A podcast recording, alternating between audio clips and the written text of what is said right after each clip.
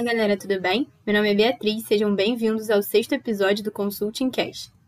Nesse episódio, conversamos com Maria Alice Ferrúcio, professora orientadora da FRJ, sobre um pouco da sua trajetória de vida, funcionamento de germinadora de startups e empreendedorismo e um pouco das suas visões para o futuro. Maria Alice, primeiramente queria agradecer pela sua presença e disponibilização do seu tempo para estar aqui hoje com a gente compartilhando um pouco da sua experiência. Por isso, queria pedir para você começar contando um pouquinho para os nossos ouvintes da sua trajetória, já que você teve um início de carreira bem diferente na área de psicologia como essa sua formação como psicóloga te ajudou no mercado de trabalho como consultora e empreendedora? Bom, eu acho que essa formação que é bem eclética, né? Você ser da área de psicologia, no caso, área de saúde, para algumas pessoas chamam área de humanas, mas é área de saúde, e acabar numa escola de engenharia, né? Então, acho que todo o conhecimento que eu fui agregando, né, trazendo vários ensinamentos que eu aprendi na própria psicologia, ajudou a entender muito o perfil, né? O perfil do aluno empreendedor dentro da escola. Eu via que tinha uma demanda reprimida muito grande, né? Alunos que queriam e se sentiam de uma certa forma apenas empurrados para o mercado. Ah, você tem que trabalhar numa grande empresa, você tem que ser, você tem que ter uma logomarca forte, né, no seu currículo. Isso de uma certa forma angustiava, né, aqueles que queriam criar seu próprio negócio, né? É, não que o estágio não seja importante, ele é muito importante, mas é, alunos ficam ali com aquela demanda, com aquela necessidade, com aquele desejo. Eu estou falando algumas palavras bem, bem triviais aqui com vocês, né? Demanda, desejo, mas é que depois eu posso aprofundar um pouco mais. E como psicóloga, eu conseguia entender essa angústia, né? É, o que, que eu tenho para o meu futuro. Não é bem isso que eu quero, que todo mundo está fazendo, indo trabalhar numa grande empresa e, e eles vinham conversar comigo: ah, professor, o único caminho é esse mesmo? Eu tenho que passar no processo seletivo para uma grande empresa para eu ser realmente um bom engenheiro, independente da engenharia.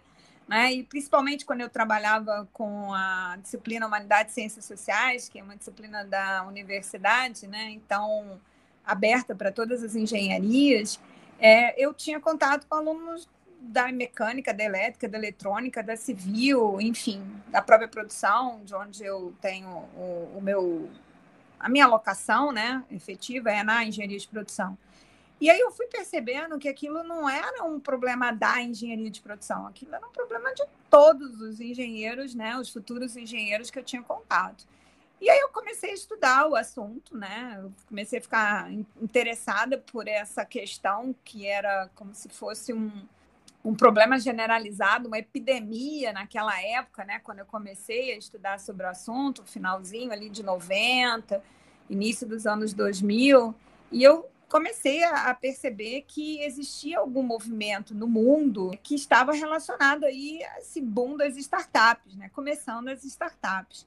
E aí eu fui pesquisar, eu comecei a ler alguns artigos internacionais sobre o assunto, outras universidades que falavam sobre empreendedorismo, né, começando ainda, era muito incipiente ainda o ensino né, de empreendedorismo nas universidades. E aí eu vi que eu não estava sozinha, né? Eu vi que era uma preocupação mundial. E foi aí que eu me interessei mais ainda, principalmente estudando aí as, os desenvolvimentos né, das ferramentas, como é que os autores estavam começando a apresentar é, eu olhava aquilo, eu achava, pô, eu preciso trazer isso para o UFRJ, né? E aí, o que, que eu fiz? Dentro da própria disciplina, na disciplina de Humanidades e Ciências Sociais, é, depois de ter, como psicóloga, identificado essa angústia nos alunos, né? E comprei essa ideia, eu comecei a introduzir na própria disciplina uma, um exercício que era eles imaginassem se aquele projeto não existisse, por exemplo, sei lá, não tem a ponte Rio-Niterói, tá bom, como é que eu resolvo o problema é, da travessia? Então, eu falava para eles assim: vocês precisam desconstruir um projeto e tentar inventar um projeto novo que atenda e que dê conta do problema que, que a população vai ficar se isso não existir. E era um desafio, né? E a gente morria de rir, porque eram ideias bem maluquinhas deles, né? E depois, né, com essa, com essa brincadeira, né, na, nessa disciplina, Humanidades e Ciências Sociais, os alunos me procuraram e sugeriram, professora, já que a senhora é, fala tanto sobre esse assunto, a gente achou legal, vamos fazer um grupo para estudar? Eu falei, tá bom, vamos fazer um grupo. E aí começou a história de estudar empreendedorismo, não mais sozinha, né? E, e, literalmente eu estava sozinha, né? Pelo menos ali dentro da universidade. E foi isso. A gente compartilhava artigos que a gente encontrava na internet, até que a gente fundou né, o laboratório, que ainda não era um laboratório, era um grupo de estudo só, que a gente chamou de grupo de estudo em novos negócios. Foi isso. É, acho que com esse olhar de psicóloga, né, de tentar identificar os problemas, as angústias, as ansiedades, né? Enfim, eu levei tudo que eu tinha de experiência para dentro da engenharia e realmente achei que eu fiz o trabalho é, que deveria ter sido feito mesmo naquela época, em 2004, então. Então, como você comentou, dentro do seu trabalho de psicóloga, você atua também na UFRJ. Como você acredita que essa experiência de vivência, tanto com alunos quanto corpo docente, agregue para o seu trabalho? Olha, eu também, eu também atuei como psicóloga mesmo, né? Atendendo alunos com problemas na universidade, isso em 2000 e... acho que foi em 2016. Então, assim, a gente tem muitas ferramentas na psicologia, né? E lógico que não estou não, não aqui dizendo que foi um consultório mas eu acredito que ter tido essa formação, que é uma formação bem diferente de uma formação de um engenheiro, e olhar os problemas da nossa escola né, dessa maneira, é, naquele momento específico, né, que, que foi da criação aí desse grupo e logo depois do próprio laboratório, ajudou a trazer alunos que para mim não era importante se você tinha um CR alto, era importante se você se sentia diferente. E aí eu, eu trouxe esses alunos para trabalhar comigo, independente de desempenho acadêmico, mas o ideal era que eles estivessem realmente incomodados e quisessem sair daquela situação que eles estavam vivendo. Então, o Gene 2 também teve, né, esse laboratório de empreendedorismo também teve essa função social né, de acolhimento, de,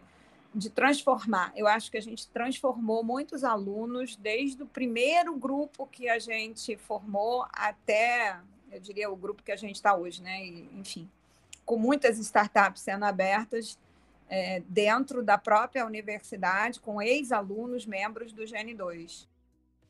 Muito interessante, Maria Alice. Como você comentou, você participou da criação do GN2, esse laboratório de empreendedorismo, e pensando no contexto para o Brasil, de 2015 até 2019, o número de startups mais que triplicou.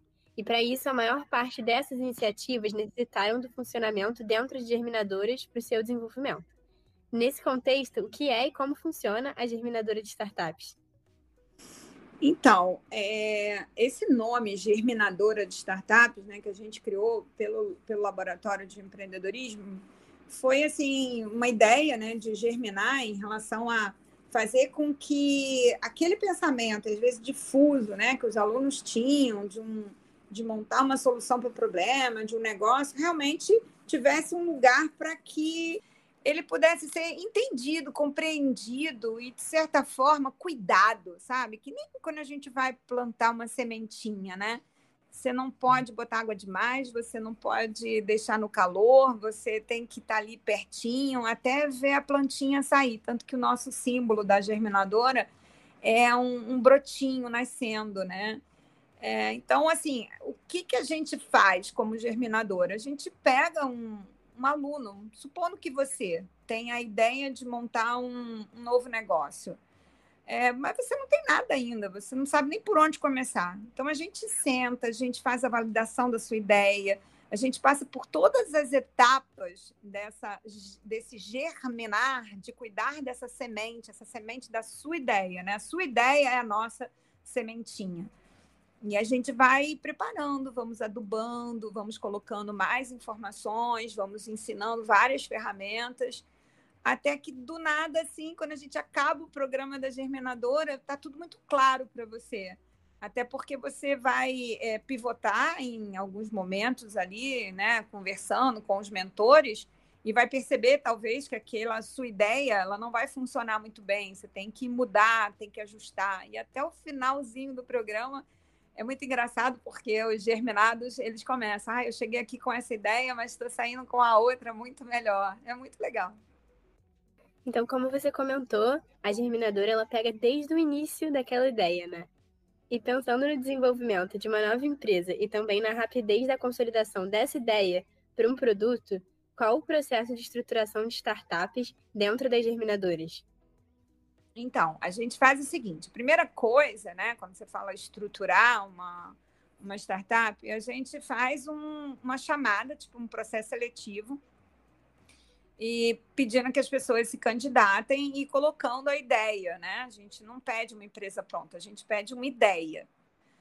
E aí a gente vê o, o, o grau de aderência dessa ideia tecnologicamente falando. Então, a gente faz uma análise dos candidatos, a gente vota entre os membros do GN2 e também com outros conselheiros, né, que são do Alumni do GN2. A gente vota, ok. E aí estão as empresas, entre aspas, não são empresas ainda, mas estão as ideias selecionadas com seus empreendedores. A segunda etapa é a gente montar a equipe de mentores. A gente monta a equipe de mentores, convidando pessoas que fazem parte de aceleradora, de incubadora, é, que estão aí no mercado há bastante tempo já, como sendo profissionais dessa área, né, de, de ajudar empreendedores a crescerem. Muito bem. Aí a gente monta a equipe desses mentores e a gente começa a passar para eles né, um calendário possível para que eles se aloquem e também para os mentorados, né? Que no caso, as pessoas que vão participar né, do programa, mentorados não, é horrível essa expressão, é melhor mentis, né? Dos mentis, né? A gente passa para eles, então, como vai acontecer, o passo a passo, qual é a dinâmica da, da, do, da germinadora, o que, que a gente vai pedir para ganhar o certificado, quanto tempo ele tem que ter de presença. Está passando as regras todas para eles. Então, vamos agora para o programa propriamente dito. Então, é, a gente tem a primeira parte, que é a abertura, onde a gente traz outros germinados que já passaram para trazer as suas empresas, como eles, o que, que eles fizeram, se depois da germinadora eles foram para uma aceleradora ou para uma incubadora ou foram direto para o mercado, então eles passam um pouco da experiência deles, é bem legal isso, essa fase. Depois disso, a gente vai. É, acabou essa parte da abertura, né? Então, a apresentação dos trabalhos, etc. A gente passa para visão. Então, a gente vai é, dar todo um treinamento de capacitação para eles criarem a ideia da empresa deles. E aí a gente vai validar. São várias ferramentas que a gente usa nesse, em cada etapa, né? Ferramentas, a gente vai usar a ferramenta do design, que, por exemplo, a gente usa a ferramenta que é do MVP, onde a gente vai ver qual seria né, esse produto viável mínimo que eles poderiam entregar. Uh, outra coisa que a gente faz é dar toda a capacitação da parte financeira, porque eles precisam aprender a usar planilhas para é, fazer o lançamento, então, das, das despesas, das receitas, encontrar o ponto de equilíbrio. Enfim, são várias informações da parte financeira. Depois a gente vai para o entendendo o cliente, você desenvolver aí o conceito do seu cliente, quem é seu público-alvo, quem você quer atingir, como você vai chegar a esse cliente, como é que você vai conversar com esse cliente, quais as estratégias que você vai utilizar de relacionamento, para você ter uma comunicação plena. Depois a gente passa para a questão das receitas, né? Quais são é o valor do seu produto? Seria o P de preço no marketing, né? E mais praça para a gente poder falar como é que você vai se estruturar para essa parte aí das suas receitas. A gente tem uma capacitação, né? Que a gente estrutura para eles, eles aprenderem a fazer um pitch. Tem vários modelos de pitch. A gente no, vai mudando o conceito do pitch conforme o, o, programa, né? Eles vão fazendo pitches todo dia, toda sessão tem um pitch pequenininho e eles vão estruturando com as informações que eles vão ganhando. Então, cada sessão eles têm mais uma informação para o pitch deles. Depois a gente faz a parte de ida ao mercado, né? Que seria conhecendo o mercado, o desenvolvimento do produto e depois é a apresentação do pitch final, né? Então, é, as sessões elas estão bem estruturadas, todas as sessões assim bem bem formatadas, os mentores também, é, enfim. Muito legal essa estruturação, né? Desde o MVP, público-alvo, planejamento financeiro. E dentro desse processo, o que você acredita ser a maior dificuldade encontrada pelos empreendedores dentro da germinadora? Olha, eu vou pegar essa parte financeira como sendo uma parte mais difícil, porque requer alguns conhecimentos, né? Desde que você saiba mexer no Excel, e aí você pode ter um empreendedor que tem dificuldade ali de usar a ferramenta básica, mas tem dificuldade. Então, por mais simples, né, que sejam as nossas planilhas para ele fazer, é, começar a fazer os lançamentos, eu sinto que alguns têm dificuldade, sim, né? Acho que tem a questão do medo também. Eles é, eles têm medo de, de, de arriscar, né? Eles não sabem dimensionar o risco do seu negócio ainda. Então, eles ficam, ah, e se eu fizer isso? Ah, e se eu comprar esse equipamento? Ah, e se, e se? Então, tem uma questão muito de medo por não ter conhecimento do mercado. Então, pouco conhecimento do mercado fragiliza um pouco eles nesse sentido. Então, eu falei uma parte mais técnica, né? Que é a parte de uso de, de, ferramentas mesmo, eles não conhecem as ferramentas, a gente vai ensinando, eles vão dominando a ferramenta, depois fica bem fácil para eles. É, e, e, vencer o medo, né? Sair daquela situação onde eles não querem é, não querem arriscar, mas a gente sempre fala, olha, você tem que correr riscos calculados e a gente vai te ajudar a fazer esse teu, o, o tua estruturação e o teu crescimento da maneira que você consiga mitigar os riscos iniciais do seu novo negócio. E daí ele vai devagarzinho, vai ouvindo os mentores, a gente traz muita gente para contar as suas histórias em relação a cada um desses, dessa programação que eu falei para vocês. A gente vai trazendo pessoas que tiveram dificuldade nisso. Olha, eu não conhecia meu cliente, tive que, que refazer meu modelo mental em relação ao cliente que eu queria. Meu cliente realmente era outro, né? É, e foi difícil a penetração, mas na medida em que eu fiz uma revisão desse perfil que eu tinha, essa persona cliente, acabou que deu tudo certo. E é bem legal ouvir isso deles, né? Isso dá até mais segurança para os novos mentis. Com certeza. Então você comentou de dificuldades tanto técnicas quanto do medo, e agora pensando em qualidade e considerando o período após a germinadura. Quais características você considera serem mais importantes para ser um bom empreendedor e como adquiri-las?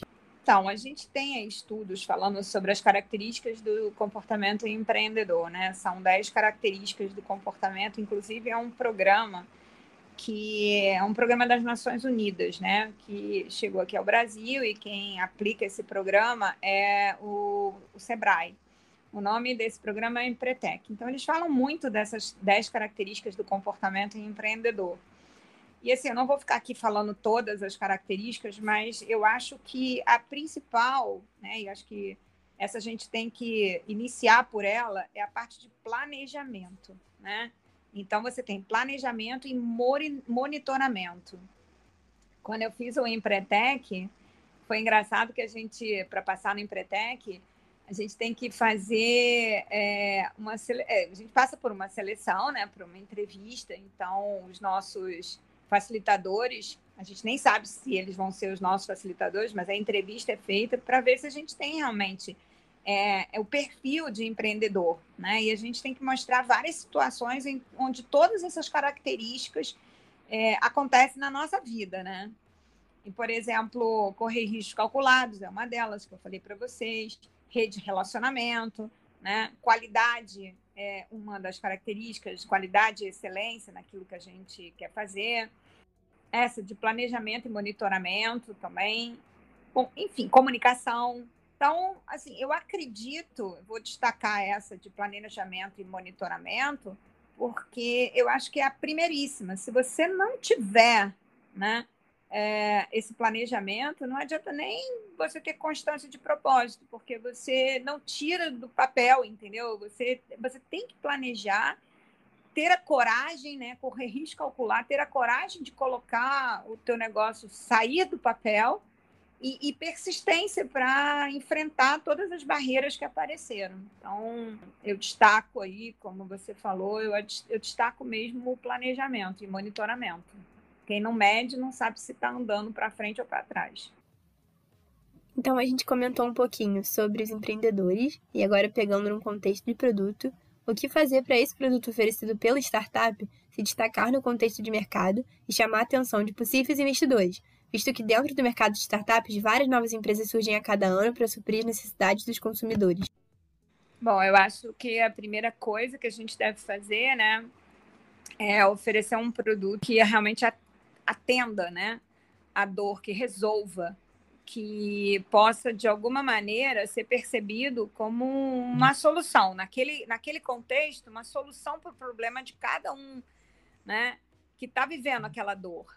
Então, lógico que os investidores vão querer um, investir num produto que traga mais aderência para o cliente, né? Eles, inclusive, quando a gente participa é, desses pits, a gente vê, né, que aquele empreendedor que realmente está preocupado com o cliente, realmente está preocupado com a dor do cliente, de so, solucionar essa dor, ele, ele traz ali, né, um, uma solução, é, eu diria assim, que encanta mais, né? É, realmente é, é impressionante isso. E, e, nunca, nunca olhar o produto como acabado. Eu acho que o produto ele ele está em construção desde o primeiro momento. E eu gosto até de usar o, o exemplo do aplicativo aí do, do WhatsApp, né, para gente ver a questão em 2009, né? O WhatsApp ele nunca foi entregue acabado, ele foi entregue total inacabado. E a dor que a gente tinha era que a gente tinha que pagar, né, para mandar uma mensagem de texto. Então ele aparece como essa solução, era uma era uma transmissão dessa mensagem sem a gente ter que pagar, era gratuito. Então, pô, resolveu a dor de todo mundo, né? Porque a gente pagava uma fortuna, né, por uma mensagem que a gente mandasse. Muito bem.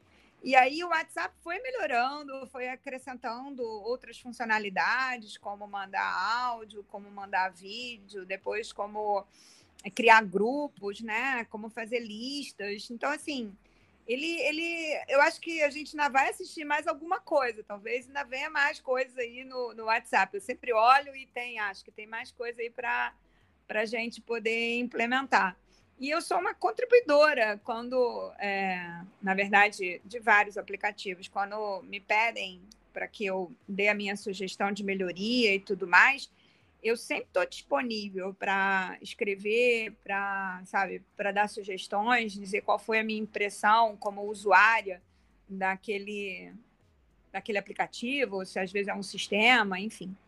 Acho que outra coisa muito importante é você valorizar essa ideia de que a gente vai encantar o cliente, porque a gente está sanando a dor do cliente, e a gente vai encantar o investidor, porque ele está vendo que a gente está trazendo uma solução real, né? Que, que vai ajudar, então, a, acabar com essa dor aí.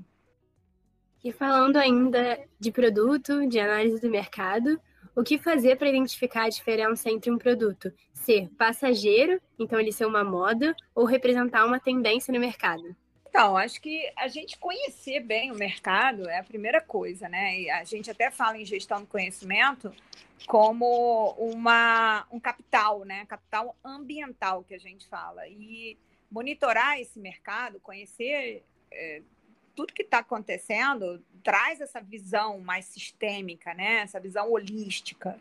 Então, a primeira coisa é monitorar o que está acontecendo, quais são as tendências que a gente está enxergando, não somente no Brasil, mas no mundo. Então, a gente vai ali monitorar, mapear, é, estudar. O, o capital ambiental é um capital que requer uma, uma capacidade do, do empreendedor de não ficar preso ali somente, eu costumo dizer, o seu próprio umbigo, né? Olhar a solução pela solução, ou olhar o problema de forma muito pequena, mas ele enxergar o que está acontecendo, né?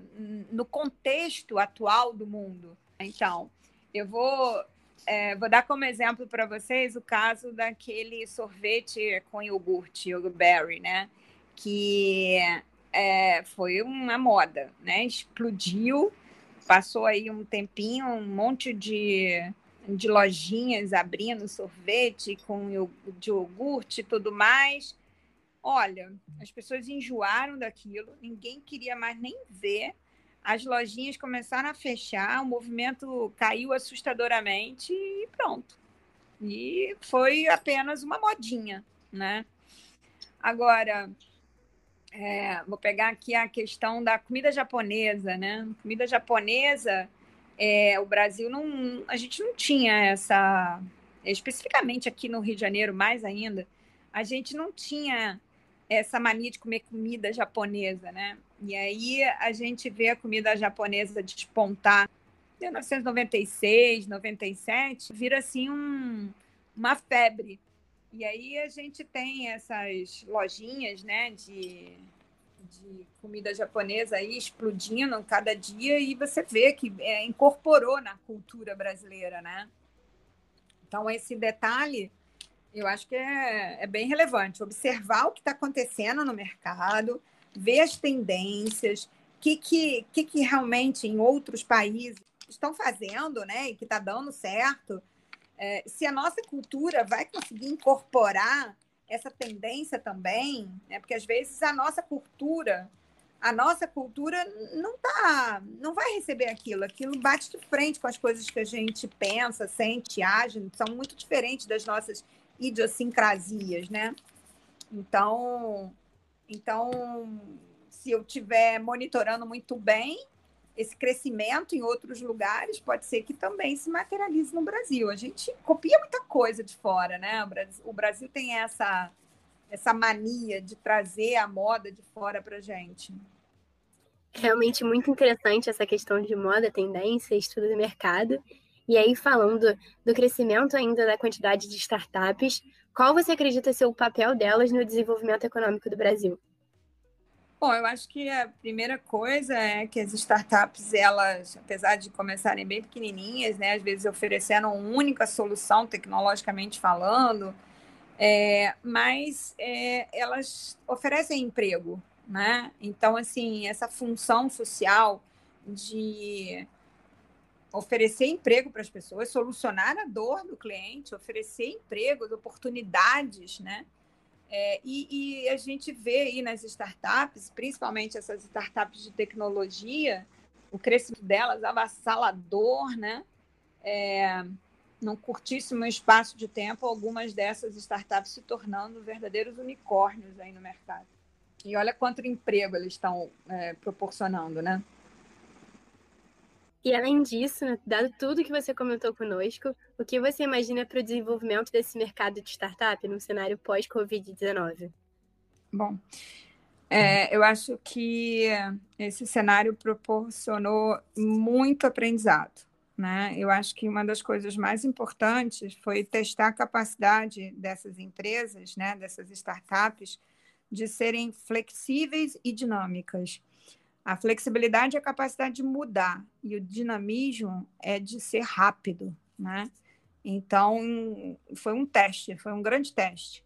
Eles estavam ali com cenários desenhados, né? Estavam ali achando que é assim a gente vai é, ter nossas ações de curto, médio, longo prazo. Tudo aquilo que eu falei de planejar é muito importante, mas é, replanejar também e ser rápido, né? Então, a gente viu empresas aí é, redefinindo, inclusive, o seu modelo de negócio né, durante a pandemia, criando novos produtos. Não era bem aquilo que eles iam fazer, mas, enfim, criaram novos produtos para atender. É, a gente viu também na pandemia essas empresas startups migrarem para o mundo digital, eles pensando em fazer alguma coisa mais apenas apenas no mundo é, físico e passando para o mundo remoto também, para o mundo digital. Então, o digital é, passou a dominar, né? É, foram muitos aprendizados. E, e, logicamente, que ninguém esperava e a gente não sabe ainda o que vai acontecer. A gente tem aí alguns números já mostrando para gente sobre é, setores do mercado que até cresceram durante a pandemia e setores que tiveram uma dificuldade muito grande, como é o caso do entretenimento, do turismo, né? A gente vê o setor de hotelaria, esses setores foram muito abalados, né? Aí, quando a gente para para procurar outros que cresceram, como de tecnologia da informação, com diversos programas, plataformas de ensino à distância, etc., esses setores, por exemplo, cresceram, né? Então, quem tinha startup, né, no, nesses que eu falei agora, os últimos, né, que eu coloquei, conseguiram crescer. Agora, aqueles que estavam em setores com mais dificuldade, aí esses aí tiveram mais dor é, para poder rever e reestruturar seus negócios. Então, o que eu vejo depois da pandemia é muito aprendizado e aumentar a capacidade de reagir de forma flexível e dinâmica. Faz muito sentido, e como você comentou, nesse contexto de adaptação, de mudanças, qual setor você enxerga tendo destaque no futuro das startups? Bom, eu vou, eu estou apostando aí no da tecnologia da informação. Continuo apostando, né? Eu sempre apostei muito, inclusive quando eu me, me aposentar, né? É, dizem que eu não vou nunca me aposentar, vou ficar com nem aqueles professores bem velhinhos na universidade lá trabalhando, né? Mas é, eu tenho muita ideia assim na minha cabeça de pegar um, uma dessas ideias e colocar em prática, né? Fazer exatamente o que eu faço com os meus mentis, né? Tirar a ideia do papel, colocar em prática, enfrentar todos os, os medos e, enfim, ter o meu próprio negócio. Mas eu acredito nesse setor de tecnologia da informação, porque acho que a gente ainda tem muito a crescer aqui no Brasil, principalmente no Brasil. E uh, foi o setor que a gente viu aí durante essa pandemia que mais teve demandas, né? Então, acho, acho, acho ainda que esse é o setor com muito crescimento. Maria Alice, infelizmente nosso tempo está chegando no fim. Eu queria te fazer uma última pergunta. Que conselho que você daria para uma pessoa que está ingressando no mercado de trabalho, especificamente na criação ou empregos relacionados com startups? Bom, eu ia começar falando para que a pessoa realmente é, olhe a dor né, do seu cliente, perceba o que ele realmente precisa. Uh, eu diria também que ele deve planejar e monitorar bem todas as suas ações, ele precisa acreditar que ele ainda não tem um produto acabado, que ele vai precisar pivotar e pode pivotar várias vezes, porque só assim, só dessa maneira, ele vai entregar o melhor produto. Não subestimar nunca o seu cliente, ele vai ter as respostas que você precisa para melhorar o seu negócio. Acho que outra coisa muito importante é você valorizar é, as pessoas, seus colaboradores internos da sua startup, da sua empresa, né? fazer uma boa gestão de pessoas e o mais rápido possível começar a implementar boas ferramentas é, que a gente costuma chamar de RH, né? boas ferramentas de gente e gestão. Maria Alice, muito obrigada pelo seu tempo. É, com certeza o podcast vai ser muito agregador para todos os nossos ouvintes. Eu que agradeço, estou feliz com o convite. Obrigada ao FRJ Consulting Club.